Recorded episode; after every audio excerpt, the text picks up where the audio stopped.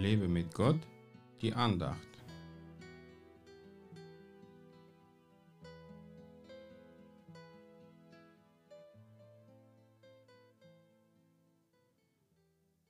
Wenn nun der Sohn euch frei machen wird, so werdet ihr wirklich frei sein.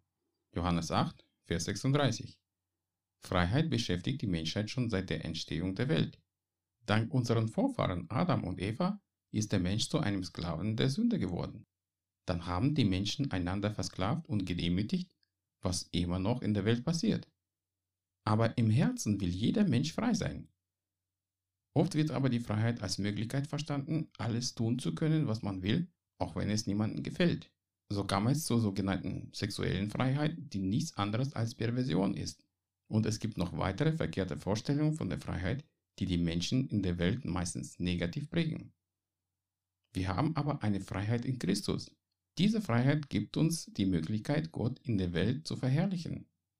Wer wirklich frei sein will, der braucht eigentlich nur Jesus Christus in seinem Herzen. Nun, es gibt Menschen, die nicht wirklich frei sein wollen weil die Sünde ihnen lieber ist oder weil sie Angst haben, frei zu sein. Ja, sowas gibt's wirklich. Wenn man mehrere Jahre im Gefängnis gesessen hat, kommt einem die Freiheit sehr fremd vor und man bekommt sogar die Sehnsucht nach einer Gefängniszelle.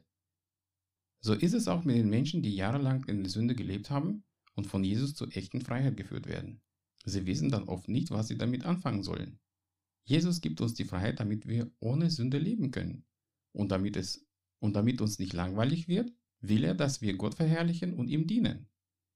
Meistens, wenn Jesus uns befreit hat, müssen wir erst üben, in seine Freiheit zu leben, ohne wieder ins alte Gefängnis der Sünde zurückkehren zu wollen. Lass dich vom Geist Gottes in die Freiheit führen und dir helfen, in Christi Freiheit zu leben. Gott segne dich.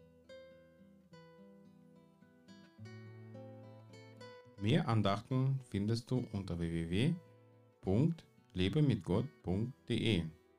Ich freue mich auf deinen Besuch.